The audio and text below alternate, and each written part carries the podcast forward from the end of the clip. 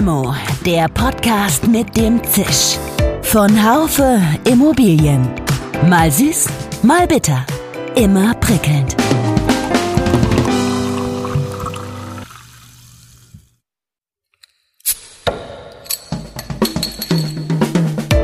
Limo, der Podcast mit dem Zisch. Von Haufe Immobilien. Mal süß, mal bitter. Immer prickelnd. Sei froh, dass du noch bei uns arbeiten darfst. Das ist manchmal die Wertschätzung, die ein Immobilienunternehmen seinen Mitarbeitern in der Krise entgegenbringt. Und dann stimmen aber die, die es sich leisten können, nicht selten mit den Füßen ab, meint Personalberater Ralf Hase aus Berlin in unserem heutigen Podcast. Er erzählt von ein paar Überraschungen in seiner täglichen Arbeit in Corona-Zeiten und davon, wie sich die Situation auf den Fachkräftemangel ausüben könnte. Recruiting ist ziemlich eingebrochen. Die Situation ist allerdings gar nicht so schlecht für Unternehmen, die jetzt ihre Zukunft im Blick haben. Ich wollte zunächst von Ralf Hase wissen, wie es seinem Unternehmen geht und der Personalberaterbranche generell. Ich kann jetzt wenig darüber sagen, wie es der Personalberaterbranche generell geht.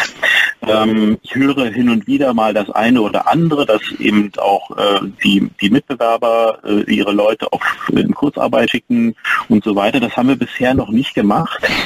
Ähm, allerdings denken wir auch drüber nach, weil es äh, jetzt gerade so ist, dass, die, dass viele Kunden sagen, im Moment gerade keine Personal, Personalentscheidung.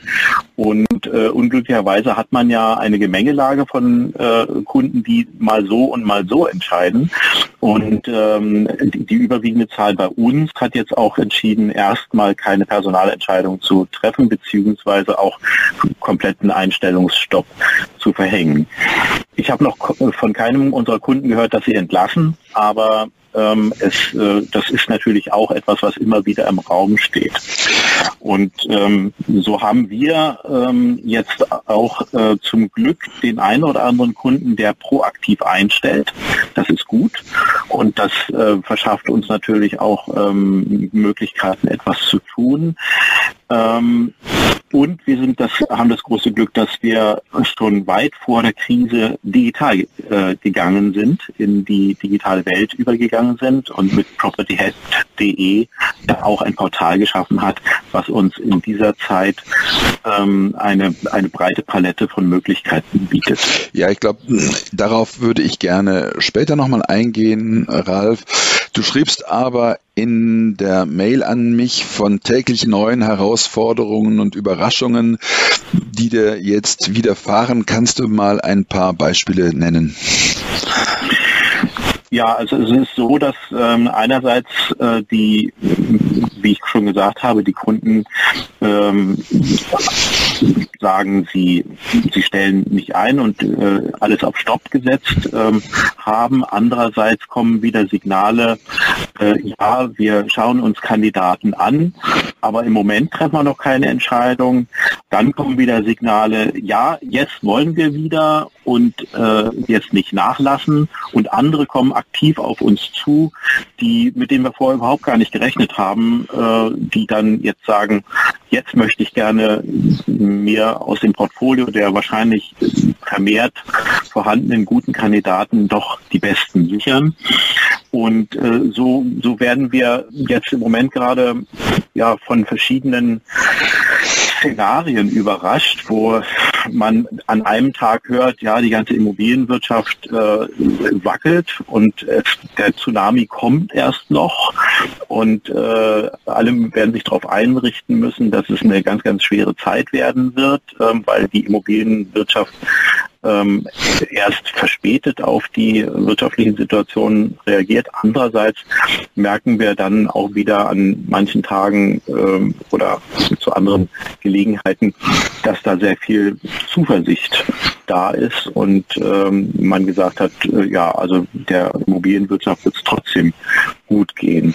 Also insofern äh, sind die Überraschungen von Tag zu Tag immer neue und äh, wir kommen sozusagen von einem extrem ins andere von, von den äh, Szenarien und Prognosen. Und äh, was ich, was ich damit meine, dass wir jeden Tag neue Überraschungen bekommen, dass eben äh, das überhaupt keine Stabilität hat. Es, kann, es ändert sich von einem Tag zum anderen, von einem Extrem ins, ins nächste. Mhm, ja. Siehst du denn in deinen Erfahrungen, die du bis jetzt gewonnen hast, die äh, Immobilienwirtschaft als Branche einigermaßen gut aufgestellt für diese Krise oder sagst du, ähm, das äh, wird die noch hart treffen? Naja, wir hängen ja immer davon ab, ähm, also als Branche immer davon ab, wie viel Kaufkraft auch in, äh, in dem Land beziehungsweise international vorhanden ist. Ich glaube, dass die Immobilienwirtschaft Deutschlands davon profitieren wird, dass Deutschland nach wie vor als Safe Haven, Haven äh, gehandelt wird und international auch als gute Investmentmöglichkeit mit stabilen Verhältnissen angesehen wird. Andererseits sehe ich natürlich auch, dass es große Unternehmen gerade trifft, die natürlich viele Beschäftigte haben, wo Kaufkraft einfach verloren geht, weil die Menschen ihre Arbeit verlieren. Wenn Lufthansa über Massenentlassungen spricht, dann ist das natürlich kein Einzelfall, der uns, äh, der uns gerade trifft.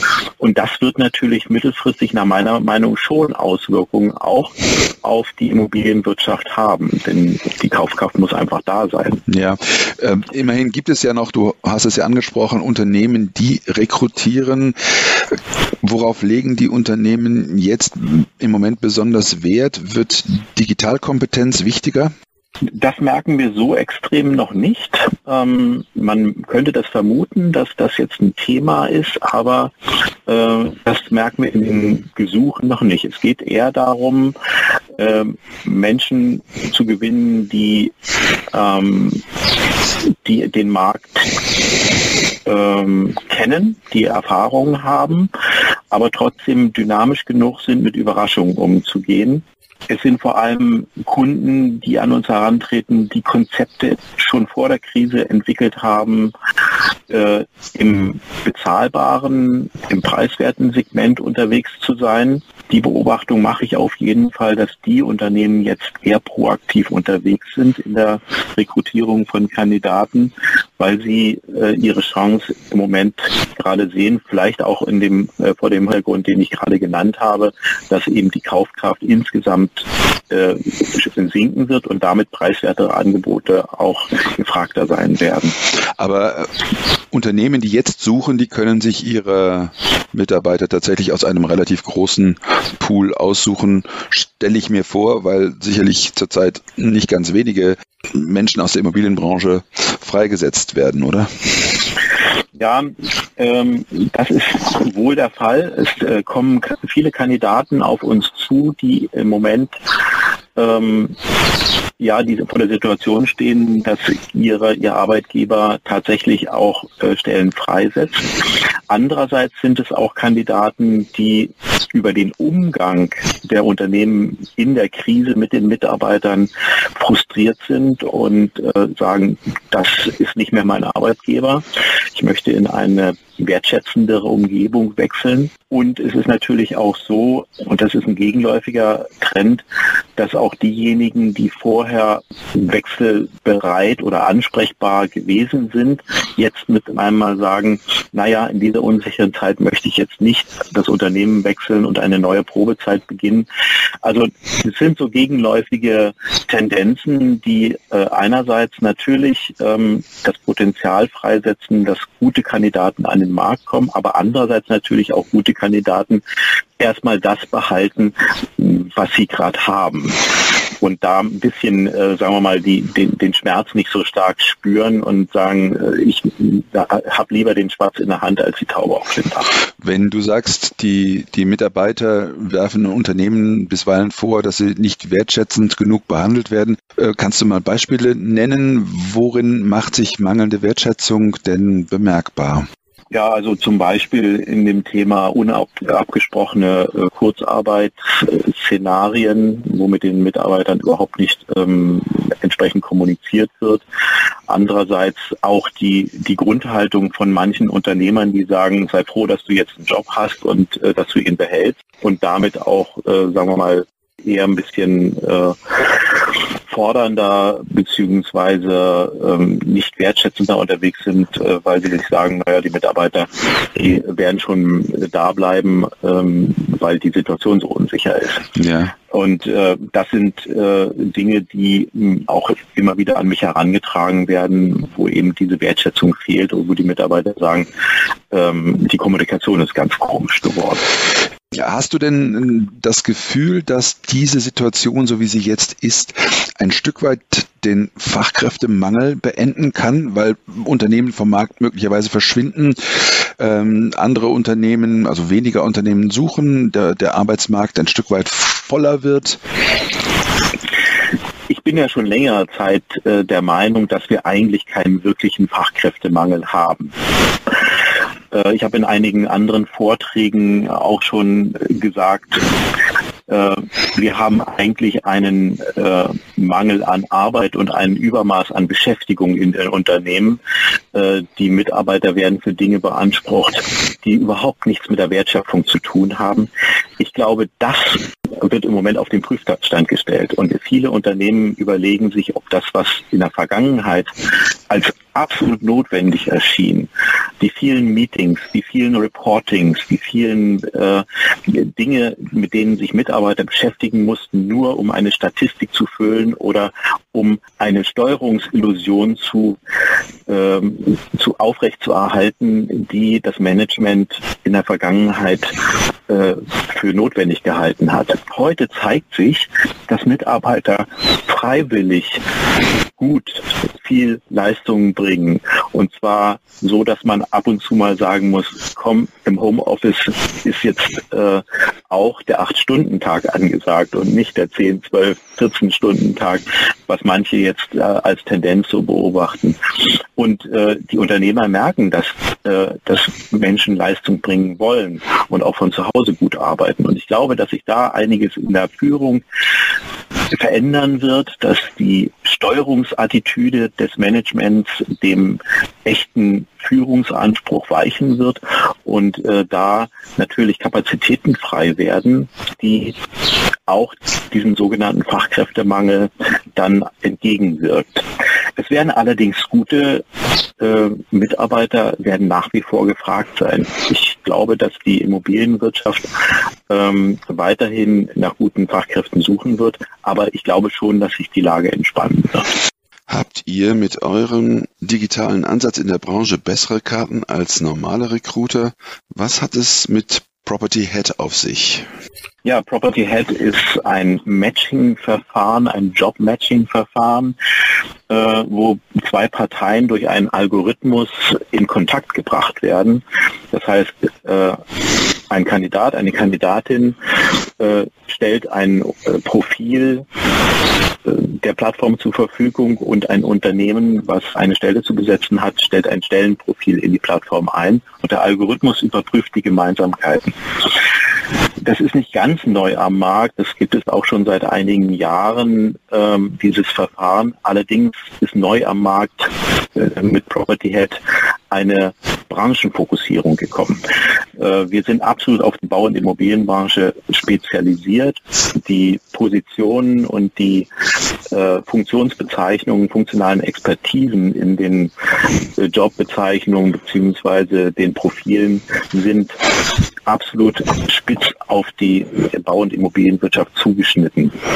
Das ermöglicht es, dass hier sehr präzise ähm, die Matchings erfolgen, sodass eine äh, äh, fachliche Passung zunächst ähm, sehr genau hergestellt wird, ähm, bevor man dann sozusagen die, auf die menschliche Ebene geht und sagt, passt es denn auch von der Persönlichkeit. Und natürlich haben wir da Möglichkeiten, die andere Personalberater vielleicht nicht haben, die im analogen Bereich ausschließlich äh, unterwegs sind, äh, weil der Algorithmus ist extrem schnell.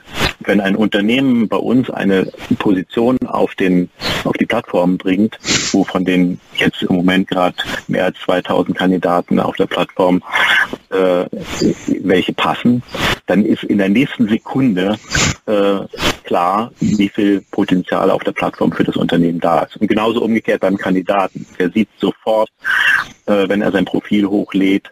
Hier hat er 10, 12, 15 Optionen für Jobs, die interessant für ihn sein können.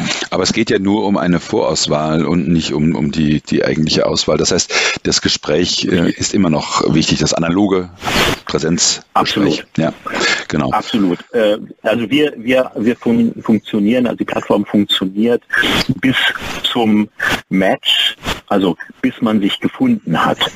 Äh, und dann beginnt äh, die menschliche Ebene, nämlich das persönliche Gespräch. Das ist nach wie vor natürlich notwendig. Aber das Finden, äh, das, was bisher ja so, so kompliziert gewesen ist und was natürlich auch die, die Ansprachebereitschaft angeht, das ist auf der Plattform natürlich sehr gut gegeben. Also es sind zwei Parteien auf der Plattform, die offen sind für Gespräche, die auch miteinander reden wollen.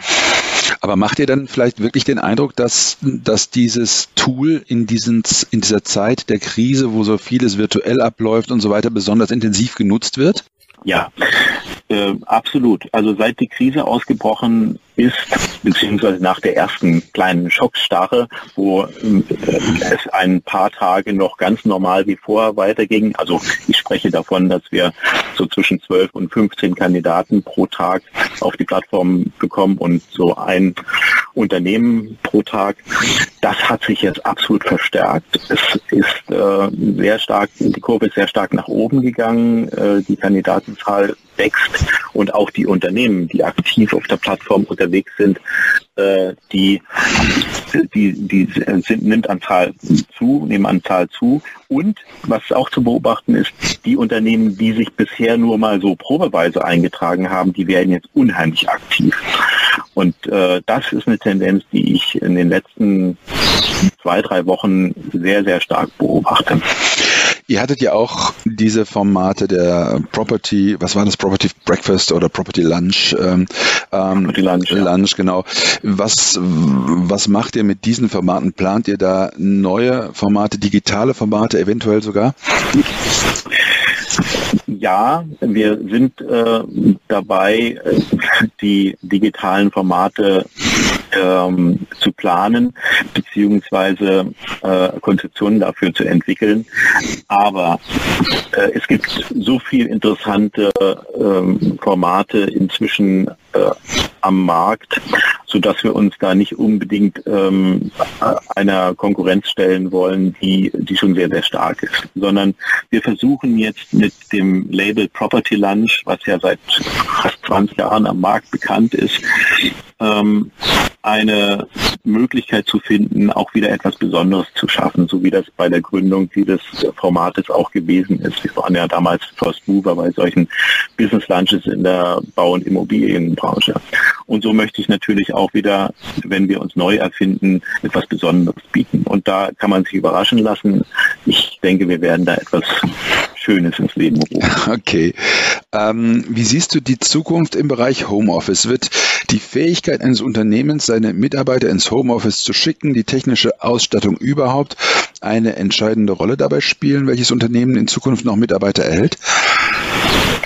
Absolut.